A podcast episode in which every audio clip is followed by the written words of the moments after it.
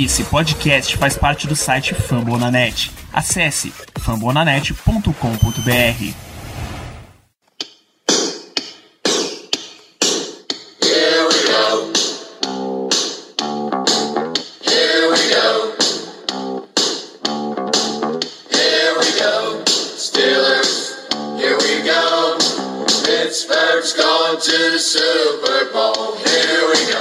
bem, pessoal, estamos começando mais um episódio do Black Yellow Brasil Podcast, episódio número 130 desse podcast falando sobre o Pittsburgh Steelers para todo o Brasil, direto de famulanet.com.br, do Spotify, Deezer, iTunes, enfim, até da sua garrafinha de quat geradora de turnovers. Sou Danilo Batista, seu host mais uma semana, para a gente falar desse bônus game, prime time, enfim, essa vitória no Monday Night Football que tivemos agora com o Miami Dolphins. Tenho a presença de Paulo de Tarso. Sempre prazer ter você de volta, Paulo. Boa noite. Opa, boa noite, galera. Boa noite, ouvintes. Danilo, Germano. Sempre bom estar aí de volta para falar um pouquinho sobre os Steelers. Estamos aí depois de um tempinho. Esse é um episódio proveitoso. A gente pode mencionar um bocadinho de coisa. Muito bem. A presença também do nosso editor, o melhor editor do Brasil, Germano Coutinho. Boa noite. Boa noite, Danilo. Boa noite, Paulo de Tarso, nosso queridíssimo PDT. E eu gostaria que os ouvintes visualizassem aquele GIF do Capitão América, onde tem escrito assim: Eu entendi a referência. Porque eu entendi muito bem essa referência, Danilo. ai, ai. Vamos, vamos embora comentar sobre essa vitória contra o Miami Dolphins. Um jogo que no começo nos deu um pequeno susto, mas que com o decorrer da partida a gente foi se tranquilizando e deu o esperado, a vitória. Vamos que vamos. É, alô, você, representante da Coca-Cola que está ouvindo esse podcast, entre em contato com o nosso departamento comercial que temos interesse. Muito bem, Pittsburgh Steelers 27, Miami Dolphins 14, jogo no High Field, Monday Night Football, semana 8. Um jogo de duas fatias, podemos dizer assim. Um primeiro quarto em que a gente terminou 0-14, ou seja, perdendo para o Miami Dolphins 14 a 0.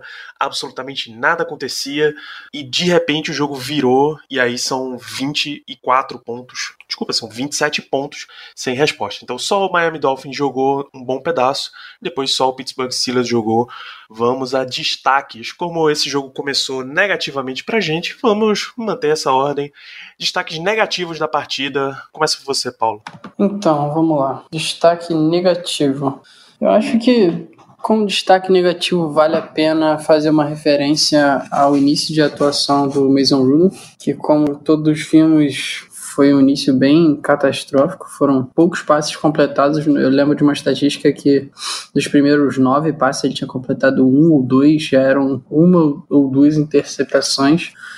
Fazia leituras equivocadas, os passes constantemente atrás era uma coisa que estava me incomodando bastante. Era um erro que estava se repetindo, os passes normalmente atrás dos recebedores e o jogo terrestre com dificuldade para engatar. O ataque parecia que estava naquelas noites. Por bem, a defesa conseguiu entrar no ritmo rápido e o ataque conseguiu ter um fôlego, mas esse início do ataque eu achei, se fosse um adversário com um pouco mais de competência, teria ficado um jogo difícil, como você bem mencionou, só os Dolphins jogaram uma parte do jogo. Então, se fosse um adversário um pouco mais competente, eu acho que teria matado esse jogo logo no comecinho e teria ficado difícil para a gente poder buscar algum tipo de reação. Germano, você tem destaque negativo para apresentar? Você quer comentar esse início de Mason Rudolph? O que você gostaria de começar esse programa? Tenho, tenho sim, Danilo. É, meu ponto negativo para essa partida vai para a linha ofensiva.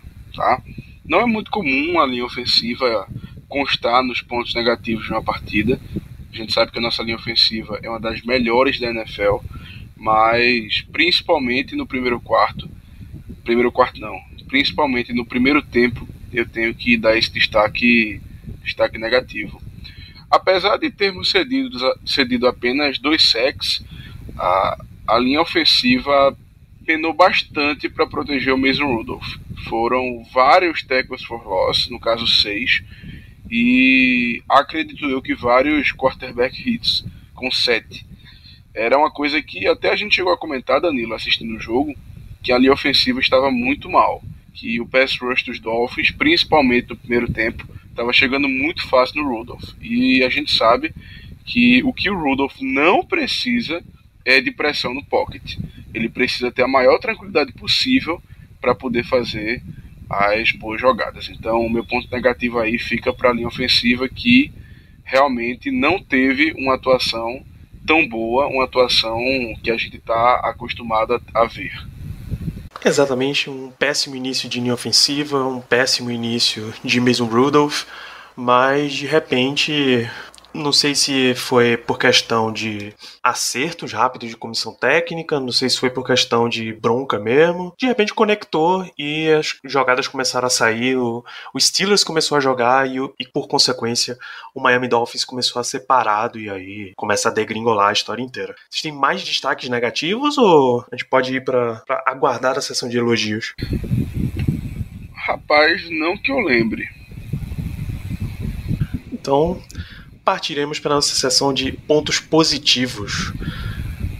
Pode começar, Germano. Seu primeiro destaque positivo da partida. Ah, bom, meu primeiro destaque positivo não poderia ser outro. Não poderia. Quem acompanhou. Podia. Oi? Tenho certeza que tenho certeza que poderia, porque tem um número razoável. Não, poderia não. Quem acompanhou o último programa vai lembrar que no, nas minhas considerações finais e principalmente do meu matchup para a partida, eu citei que seria o famoso jogo da vingança do Minka Fitzpatrick. Ele que foi trocado dos Dolphins para os Steelers nessa temporada por uma escolha de primeiro round. Ele que publicamente reclamou do seu uso pelos Dolphins. Ele estava dizendo que estavam utilizando os talentos dele de forma errada. Ele que forçou a saída. Então, assim, para ele esse jogo tinha um gostinho especial. Inclusive, acredito eu que foi o Bud Dupree, depois do jogo, é, que comentou com a imprensa de que os, os próprios jogadores dos Dolphins estavam, é, digamos assim, tirando onda com o Fitzpatrick durante a partida, é, tentando intimidá-lo, tentando, enfim, incomodá-lo. E, no final das contas, a gente viu o que deu, né? Duas interceptações, tá? Uma, uma atuação muito boa. Muitas das coisas que o Fitzpatrick faz em campo acabam não aparecendo no, no stat line. Ele às vezes ajusta a defesa, ele às vezes cobre um companheiro que está numa, num, alignment, num alignment errado. Enfim, muitas das coisas que ele faz não aparecem no stat line, mas essas duas interceptações realmente fizeram a diferença na partida. Inclusive, se eu não estou enganado, eu não vou lembrar onde é que eu vi esse, essa informação, de quem eu vi na verdade, não vou conseguir dar os créditos, mas se eu não estou enganado, foi a primeira vez que um safety teve duas interceptações pelos Steelers desde um tal de Troy Polamalo em 2012. Então, o Minka realmente teve uma atuação muito boa.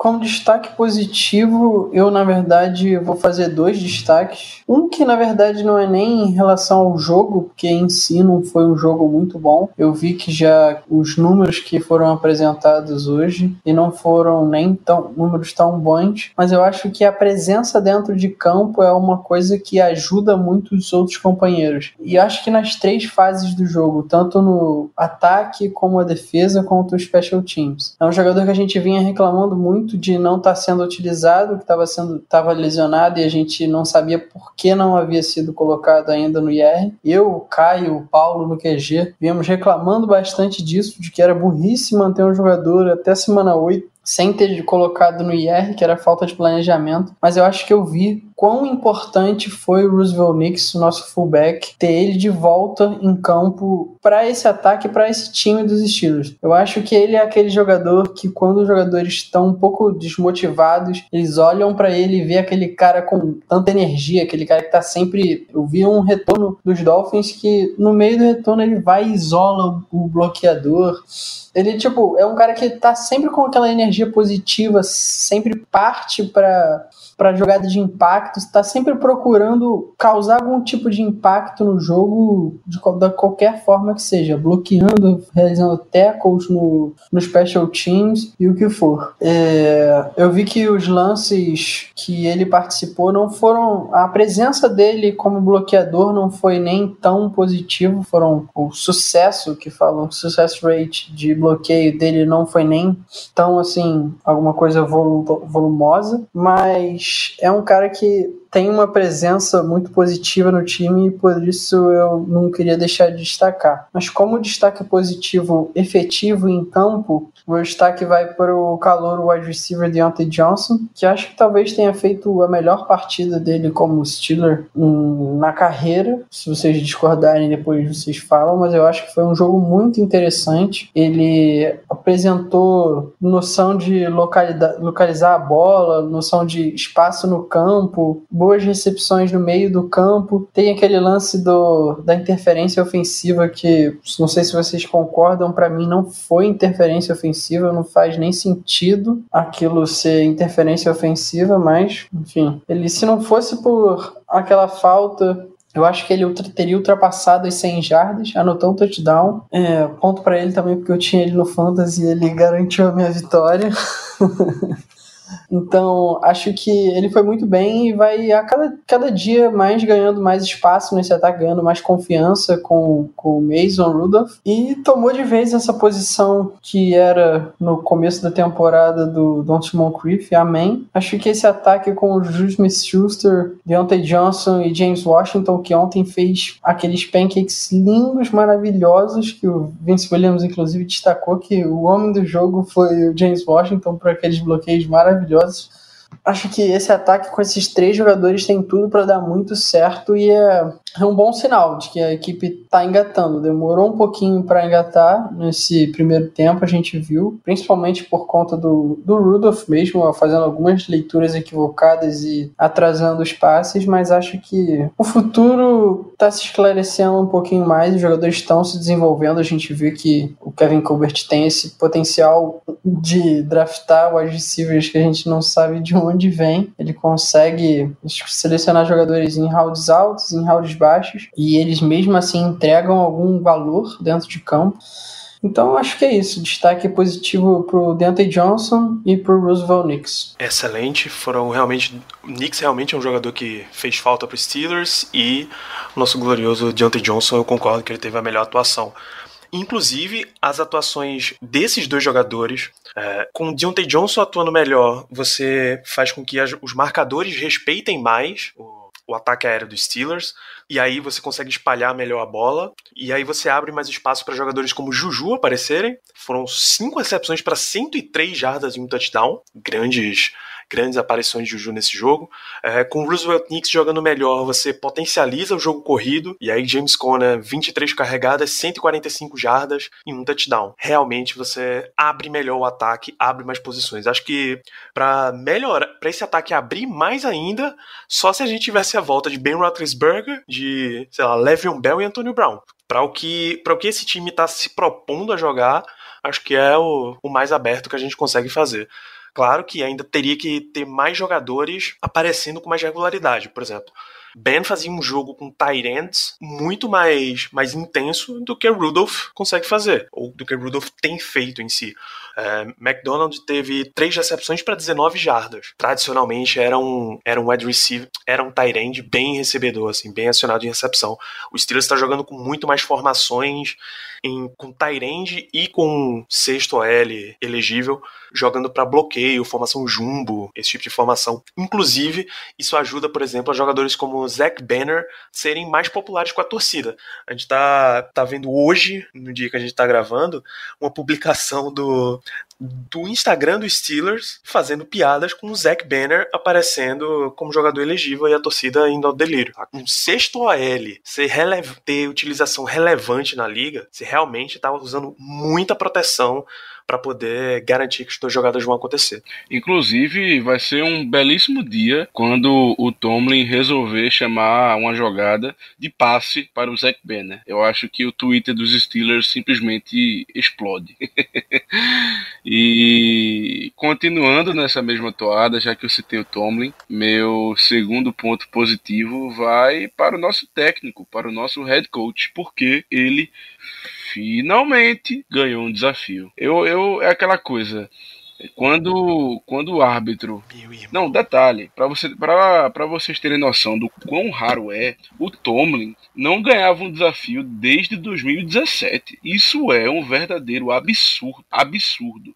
Eram 11 desafios. 11 desafios seguidos, todos perdidos. Não é possível, pô. Exatamente, exatamente. Eram 11. Não era um ou dois, eram 11.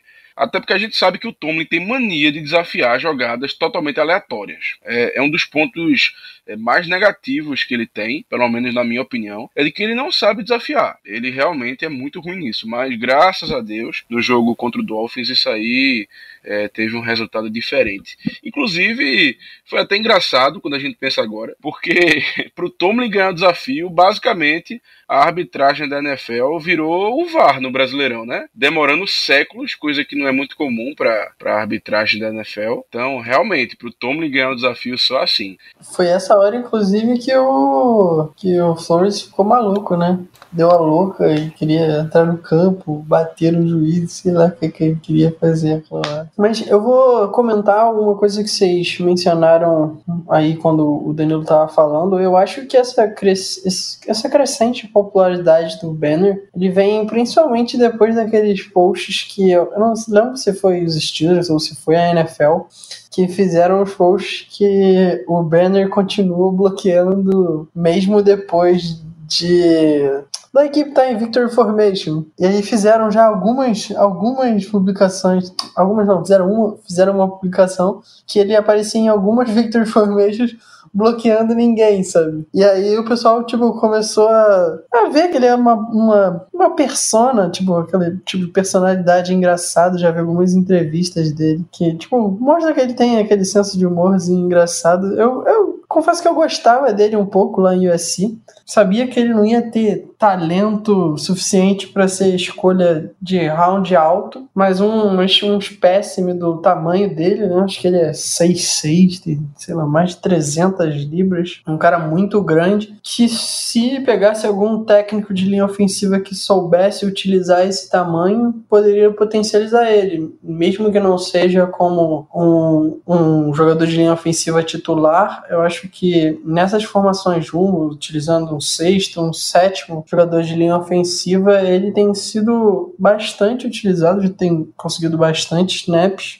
e tá tendo um, um, papel interessante nessa crescente do jogo terrestre, que eu acho que é o caminho tanto para aliviar o Mason Rudolph como para facilitar o desenvolvimento dos jogadores, dos running backs, tanto do Conner, que agora está um pouco baleado, como o próprio Jalen Samuel e o calouro, o... Ai, fugiu o nome dele agora. O maluquinho. Snell. Ben Snell. É, Ben Snell, de Kentucky. O doido. É, o doidinho, que tá sempre gritando com alguém quando termina de correr.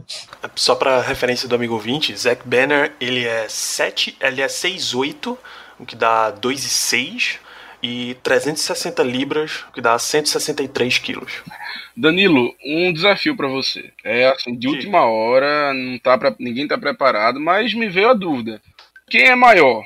Zack Banner, e maior que eu digo não é apenas de altura, é de massa, digamos assim.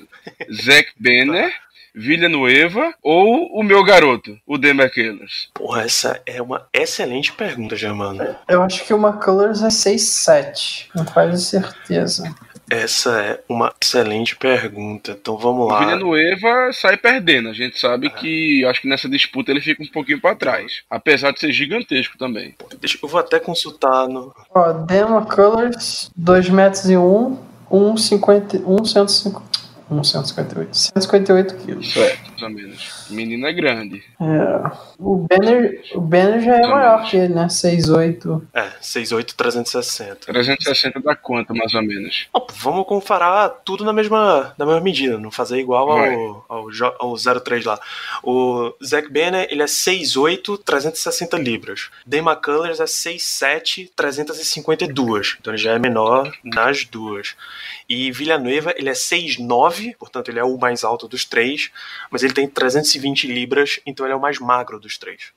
Para quem é 6'9", o cara se movimenta muito bem, meu pois é. Deus. É, muito bem treinado. O, muito o Manchak fez, o fez um trabalho absurdo com ele. Vale a gente lembrar que Zack Banner também é outro trabalho absurdo do Mike Munchak. Ele foi draftado pelo Colts em 2017 na quarta rodada. Você pensa, pô, escolha de quarta rodada, sendo um jogador bom, não, não é na, não quer dizer nada. Ok. Mas ele não ficou no time final, no elenco final do, do Colts, 2017. Foi pro Browns, nem apareceu por lá. É, ele foi contratado, quer ver, ó? 4 de setembro de 2017, passou ainda oito jogos por lá, teve 27 snaps na, no ataque, 18 snaps de special teams. Isso é nada. Em março já foi cortado. O Panthers tentou ainda fazer alguma coisinha ali em março de 2018, foi contratado, em maio de 2018 foi cortado, e aí o Steelers em agosto, ou seja, pro training camp, foi lá e catou o Zach Banner. É realmente um milagre, uma obra de Mike Munchak, esse jogador. Saudade. Milagre é o McCullers ficar no meio da tabela entre altura e peso. Isso aí é um milagre, cara. Zach Banner, ele. Zach Banner e a Leandro Villanueva, na verdade, ele apli... eles se aplicam para aquele pro ditado que eu não sei de quem é, que jogador de linha ofensiva, na verdade é interior de linha ofensiva, mas enfim, você tem que achar na fila do Walmart. Assim. Você ter uma montagem de elenco ideal, você tem que achar esses jogadores o mais barato possível. Se você está investindo escolha de primeira rodada em guard, por exemplo, você está tendo problemas porque você poderia estar tá usando em outras posições mais premium. Mas a gente está falando de dois tackles, enfim, dois jogadores muito bons moldados pelas mãos de Mike Munchak, que infelizmente não está mais entre nós em Pittsburgh. Então destacamos jogo aéreo, destacamos jogo corrido, destacamos linha ofensiva para o bem e para o mal. Uh, Minka Fitzpatrick foi um destaque. Acho que o último que a gente teria a apresentar aqui seria TJ Watt, né? Mais uma atuação de gala do rapaz, dois sacks, três tackles, três QB hits, um, dois fumbles forçados e um fumble recuperado e causando terror, pelo menos quando a defesa do Steelers começou a jogar, ele causou um terrorzinho ali pro Ryan Fitzpatrick. Mas passou um grande tempo sendo dominado por, pelo glorioso Jesse Davis, que é literalmente a primeira vez que eu ouço falar desse jogador. E como tava me frustrando ver aquilo, pelo amor de Deus. Eu falei para vocês antes de começar o jogo no, no QG que aquele era o confronto mais estapafúrdio que eu tinha visto, que o, o TJ Watt ia deitar e rolar para cima do Jesse Davis. E começou o jogo, começou o jogo, ele era jogado para fora do, do pocket o tempo todo, jogado para fora do pocket, tentava move inside, não conseguia passar do guard. Aí eu tava ficando frustrado já. E quando, quando começou a ter turnover, começou a engatar um pouquinho mais a defesa, ele mostrou o talento de sempre, né? Esse neck que ele tem por roubar a bola do QB adversário, eu acho que já são, se eu não me engano, me corrija se eu estiver falando besteira, Danilo, mas eu acho que já são 10 fumbles forçados, eu tinha lido isso hoje mais cedo na carreira dele. É, acho que desde que ele foi draftado é o, o, o, maior número de fumbles forçados, se não me engano. E é um jogador que impacta o jogo de muitas formas, né? Ele é muito bom indo atrás do, do quarterback, mas é sólido contra o jogo terrestre. É sólido protegendo pro, contra o passe. Ele tem a habilidade de dropar no coverage muito bem. Eu vi o lance do, do Nick Bolsa essa semana, que é o, o Kyle Allen vai tentar dar o passe por cima dele, ele intercepta. O, o TJ Watt é um tipo de jogador que tem capacidade para fazer esse tipo de jogada. E ele tá até no time de no time All Pro do PFF nesse meio de temporada. Tá fazendo um ótimo, um ótimo ano, mostrando todo o potencial que tem para ser base dessa defesa. Uma coisa que eu fiquei decepcionado um pouco foi o fato do Mark Barron ter jogado tantos snaps e a gente não ter visto uma atuação mais de destaque como a gente vinha tendo do nosso calouro de primeira rodada, o Devin Bush. Acho que ele foi um pouco mais apagado nesse jogo. Eu vi que no segundo tempo ele entrou um pouco mais e teve aqueles tackles de garbage time, mas fora isso eu não vi muitos lances dele de destaque, como foi a atuação do T.J. Watt, a atuação do Minka Fitzpatrick e até mesmo do Steve Nelson, que fez alguns lances bem, bem interessantes na cobertura. Só para confirmar, Paulo, você tá certo, são 10 fumbles forçados na carreira de T.J. Watt e nessa temporada já são três. É realmente um jogador que está tá em um, atuando em um nível fantástico. É isso, então temos todos os destaques desse jogo. Foi levemente divertido, como a gente esperava que fosse ser, tá? Assistir Steelers e Dolphins. Quando o time resolveu efetivamente jogar e o Dolphins resolveu efetivamente voltar para sua gavetinha de time de tanking, realmente ficou, ficou divertido de assistir, porque começou a tudo funcionar, basicamente. Tudo que o Steelers tentava funcionava, tudo que o Dolphins tentava não funcionava. Então, eles realmente começaram a tirar jogadores de campo e dizer, tá bom, gente, o que a gente jogou nesse primeiro quarto já deu para avaliar até aqui, vamos, agora a gente precisa voltar para o nosso expediente normal de abrir mesmo, porque, bicho, o primeiro touchdown que o Steelers marcou, parecia que eles tinham colocado os defensive backs lá atrás para abrir espaço para estacionar o tanque no meio do campo, não tinha ninguém marcando, e aí numa uma, uma rota shallow cross, o Deontay Johnson conseguiu receber, cortar a defesa deles inteirinha, pegar bloqueios. Até James Washington recebeu muitos elogios, visivelmente, pelo bloqueio que ele teve nessa jogada e marcar o primeiro touchdown para aí o Steelers começar a voltar para o jogo. Mas enfim, comentamos todas essas coisas. Vocês têm notícias sobre a nossa gloriosa Tomlin Tuesday, sabe? A única coisa que eu vi de destaque foi o que ele comentou sobre o o, a lesão do James Conner, né? O James Conner parece que ele já foi confirmado que ele sofreu uma lesão no ombro, no AC joint, que quer que isso seja em português, que eu não faço a menor ideia. Ombro, cara. é ombro. É. e o próprio Conner e como o Tomlin já confirmaram que ele vai ficar em acompanhação, ele acompanha, ele vai ficar em acompanhamento e a ação dele no próximo jogo vai depender de uma decisão, aqueles decisões pré-jogo mesmo, que ele vai ser testado, vai ver como se sente para saber se joga ou não. Ele está sendo acompanhado day to day, pelo menos não é aquele week to week. Já é um, uma boa notícia, mas não fiquem desesperados caso vocês vejam que o Jalen Samuels retornando de lesão e o Ben Snell ou o Trey Edmonds sejam os running backs que dividam as corridas na próxima partida por conta dessa lesão do Conner. O Ben Snell, inclusive, que ele mesmo foi downgraded para out no jogo de ontem com uma lesão no joelho, mas que aparentemente não é nada grave. Foi só precaução retirar ele do jogo. É, um dos, dos pontos em que Mike Tomlin tocou na sua entrevista foi exatamente sobre Zach Banner. Ele gostaria que o jogador não virasse um desses heróis cult, aquele jogador que ninguém conhece, que aparece muito pouco, mas que todo mundo ali no que é mais inteirado tá falando dele. Ele acha que o jogador tem realmente muito trabalho a fazer, tem muito a, a progredir ainda nessa temporada. O comentou que o Steelers teve trabalho com Tyrants nessa partida, que é uma, é uma coisa que vinha sendo recorrente para os Steelers. Vamos ver até aqui como foi o aproveitamento. Nick O'Leary zerado, Mike Gesicki duas recepções para 10 jardas e foi isso, basicamente. Esses são os tight ends do... Tem até uma recepção de Michael Dieter, que é um offensive lineman que apareceu elegível, mas talvez isso tenha sido uma recuperação de fumble e eu posso estar tá perdido. Sobre James Conner, diz que vai aguardar, ainda está muito cedo na semana para saber, mas provavelmente Conner e Snell vão ser limitados durante essa semana. E aí o Steelers precisa fazer um trabalho melhor contra Eric Ebron e Jack Doyle, que são os dois tight ends do Indianapolis Colts, nosso próximo adversário, e prestar muita atenção em Malik Hooker, porque ele é um caçador, um ball hawker sinistro, fazendo uma tradução rápida aqui do, do que o nosso treinador falou, e dá para ver bastante se você assistir os jogos do Colts a qualidade desse jogador. Além disso, Danilo, o Tomlin teve uma situação até engraçada durante a coletiva dele. Um dos repórteres perguntou o porquê ele não mandou o Devlin Rodgers se aquecer quando o Rudolph estava tendo os problemas logo no início do jogo. E o Tomlin sequer respondeu o, o repórter, apenas indicando que queria a próxima pergunta. inclusive, inclusive, inclusive, inclusive esse pedido do, do Rogers não partiu apenas do repórter, viu? Teve muita gente aí, do qual eu estou incluso, teve muita gente cogitando a possibilidade do Rodgers entrar em campo, não vou mentir.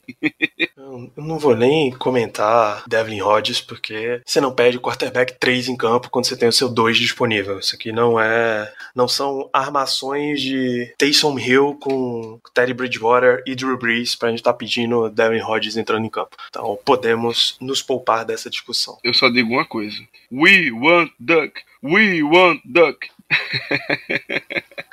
Lá, vamos só voltar rapidamente aqui para a situação em termos de divisão e em termos de classificação de playoffs, porque as pessoas começam a se perguntar se ainda dá para os Steelers, né? Na a AFC Norte está com a seguinte configuração: Baltimore tem cinco vitórias e duas derrotas. Pittsburgh está em segundo com três vitórias e quatro derrotas. Cleveland caiu para terceiro com 2-5 e Cincinnati está lá em último sem nenhuma vitória ainda nessa temporada e oito derrotas. Imagine, em termos de playoff picture, o Steelers está atrás de duas franquias que estão com cinco vitórias. Houston, nesse momento, é o segundo lugar da AFC Sul, 5-3. Buffalo, é o segundo lugar da AFC Leste, com 5-2. Mas como Indianápolis também tá 5-2, é bom ficar de olho. Empatado em 3-4 com Steelers, temos Oakland, ambos três vitórias, quatro derrotas, né? E o Los Angeles Chargers, três vitórias e cinco. Então ainda tem muita, muita lenha para queimar, mas a gente tem que levar em consideração que os dois times mais próximos nessa faixa de wild card estão com duas vitórias a mais do que os Steelers, tanto Buffalo quanto Houston. A questão é, Buffalo já saiu de bye, então não tem como os Steelers ganhar, ganhar uma enquanto eles estão de folga. Ainda vai ter esse confronto direto entre Steelers e Bills. A gente vai esperar para ver, mas só o confronto direto não decide. Precisa realmente que Buffalo tropece. Houston não tem confronto direto com, com Pittsburgh nessa temporada, ao contrário, a gente pega Indianápolis então talvez você possa ir torcer para uma vitória dos Steelers contra o Colts. Eu tenho certeza que você vai torcer para uma vitória dos Steelers contra o Colts. Mas para que Houston ganhe a divisão e aí a gente tenha um confronto direto contra Indianápolis e consiga superar eles nessa questão. Mas mesmo assim, quem tá com cinco vitórias, você vai ter que torcer para que eles tenham derrotas aí no meio do caminho para facilitar o nosso, para a gente ter acesso a essa vaga de wild card. Isso para quem está contando com playoff, para quem está nessa temporada só para se divertir, fica à vontade, temos uma campanha de 3-4 até esse momento. Uma vez que a gente está falando de Indianapolis Colts, vamos para matchups para esse próximo jogo Indianapolis Colts, já que a gente já vai fechando este programa. É o nosso próximo adversário, é uma partida do segundo horário e que terá a transmissão dos canais ESPN. Então você pode ligar a sua TV no domingo à vontade. Só preciso lembrar para você que a meia-noite do domingo encerra o horário de verão americano. Então todas as partidas vão ficar uma hora mais tarde. O nosso jogo vai partir para as 18 horas. Se ele está no segundo horário, que é exatamente o que eu estou confirmando. A gente deve estar tá nele. E... Não, a gente está no primeiro horário na ESPN 2. Então, no lugar das 14 horas, horário de Brasília, horário de Recife, tradicional, a gente começa a assistir o jogo às 15 horas, 3 da tarde. Então, preste atenção. Tudo agora fica uma hora. A partir de domingo, tudo fica uma hora mais tarde. Colts e Steelers, eu gostaria de matchups de vocês. Paulo, você pode começar. Então, eu acho que o matchup mais relevante para essa partida, principalmente por conta do, do uso que o quarterback Jacob Brissett faz, e que a gente já mencionou até anteriormente, como fez o Tomlin hoje na entrevista, vai ser os Tyrants dos Colts contra os nossos linebackers, safety, cornerback, etc. O Eric Ebron é um jogador que veio para a NFL de North Carolina muito prestigiado, foi draftado no primeiro round naquele ano em que foram uma das melhores classes de wide receiver que a gente já viu na história da NFL e foi um cara que lutou muito lá em Detroit, não teve o talento, não teve a produção que traduzisse a escolha de primeiro round que ele foi, mas a gente viu que logo no primeiro ano dele com os Colts ele anotou 13 touchdowns. Foi um cara que foi muito utilizado em mismatch contra linebackers que eram mais lentos que ele, contra safeties que eram mais lentos que ele, contra cornerbacks que eram mais mais baixos e mais fracos que ele, é um cara bem difícil de se marcar, mas ao mesmo tempo os Colts têm utilizado formações com dois ou até três Tyrants eles contam, além do, do Nick Boyle no. Nick Boyle, do Jack Doyle no, no elenco, eles contam com o Tyrande Mo L. Cox, que para os fãs de college basketball, ele era power forward do, de VCU. Eu lembro até de assistir jogos na televisão em que ele ainda ainda jogava basquete, resolveu fazer a, tra a transição pro futebol americano. Ele é um cara que não costuma receber muitos muitos passes, mas aparece bastante em campo. Eu vi formações, inclusive, nesse último jogo dos Colts, que ele aparecia e o Ibron não estava em campo. Então, eles utilizam muito dos Tyrants e é uma coisa que a gente sempre teve problema. Vi de Tyler Eifert, vi de Rob Gronkowski, etc. Sempre tivemos problemas em marcar Tyrant. Acho que a gente vem superando um pouco essa lacuna, principalmente depois da troca pelo Minka a aparição do Devin Bush como um, um, bom jogador de cobertura, mas acho que o matchup que vai definir muita coisa nessa partida é como marcaremos os Tyrants deles, principalmente porque o corpo de wide receiver deles está bem baleado, né? O Troy Hilton não está não tá 100%, o Paris Campbell tá voltando de lesão e os outros wide receivers não são tão lá tão confiáveis assim, né? Chester Rogers, etc, não são jogadores de renome na liga que devem causar muitos problemas. Vejo o Marlon Mack como um jogador importante no ataque, mas acho que o matchup mais importante, principalmente para nossa defesa, vai ser essa marcação de Tyrant. E Germano, o que é que você destaca desse jogo para o nosso amigo ouvinte? Bom, é, meu matchup também fica no aspecto ofensivo dos Colts. Como a gente sabe, o Jacob Brissett está tendo uma temporada bem interessante, tá? São 14 touchdowns e apenas 3 interceptações, que é uma média muito boa, tá? Isso demonstra que ele é um quarterback que não arrisca tanto, é um cara que procura, é, assim, que valoriza bem a bola, que tenta evitar botar o time dele em situações difíceis, em situações que a bola pode ser interceptada. E também gostaria de chamar atenção pelo fato de que a linha ofensiva do Indianapolis Colts apenas cedeu 11 sacks até o momento, o que é top 5 na liga. Inclusive, somos o, o time que cedeu menos sacks, com 7. Só para dar essa informação também. Então, é, basicamente, o jogo, como sempre, vai depender da, da atuação da nossa defesa. Mas, em contrapartida ao que eu falei do baixo número de interceptações que os Colts têm, eles já tiveram sete fumbles, que dá basicamente um por jogo. Então, TJ Watt, que tem, tem, tem tido uma temporada muito boa forçando fumbles, o Devin Bush, que aí recupera várias bolas. É para esse pessoal ficar ligado, é para esse pessoal ficar treinando durante a semana o famoso é, peanut punch, né? Aquele soco na bola para tentar deslocá-la dos jogadores dos Colts, porque talvez a chave da nossa possível vitória esteja é, nisso aí, esteja em forçar turnovers. Talvez a interceptação seja um pouco mais difícil, pelo que eu falei, mas é um time que até o momento parece estar bem propenso a soltar a carne. Então vamos se ligar nisso, vamos ver se a defesa mais uma vez consegue seu destaque, consegue ser a diferença para que a gente consiga sair com a vitória nesse próximo domingo.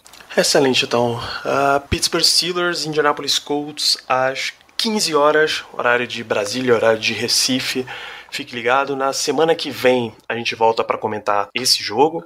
Fico, fica aquele grande recado para vocês continuar acessando formulanet.com.br barra Brasil, o Twitter e Instagram arroba Black Yellow BR para acompanhar todas as notícias do Pittsburgh Steelers. Fiquem muito de olho, porque daqui a pouco, na próxima semana, nosso chefe Ricardo ele vai estar em Pittsburgh, ele vai assistir em loco Steelers contra Rams, que é o nosso jogo da semana 10. Então, vocês sabem que vai ter uma cobertura diferenciada. Acompanhe as nossas redes sociais. Mantenha-se acompanhando o podcast, mantenha-se indicando o podcast o Black Yellow Brasil para mais amigos, faz a gente chegar para mais e mais ouvintes. Segue também lá no Spotify e deixa suas cinco estrelas no iTunes. Isso de fato ajuda para que a gente suba nos rankings de podcasts esportivos no Brasil. Fechamos então, pessoal. Queria deixar um grande abraço para todos vocês. Até a semana que vem. Yeah. Uh-huh. You know what it is. Black and yellow, black and yellow, black and yellow, black and yellow. Yeah. Uh-huh. You know what it is. Black and yellow, black and yellow, black and yellow, black and yellow. Yeah. Uh -huh. you know what it is.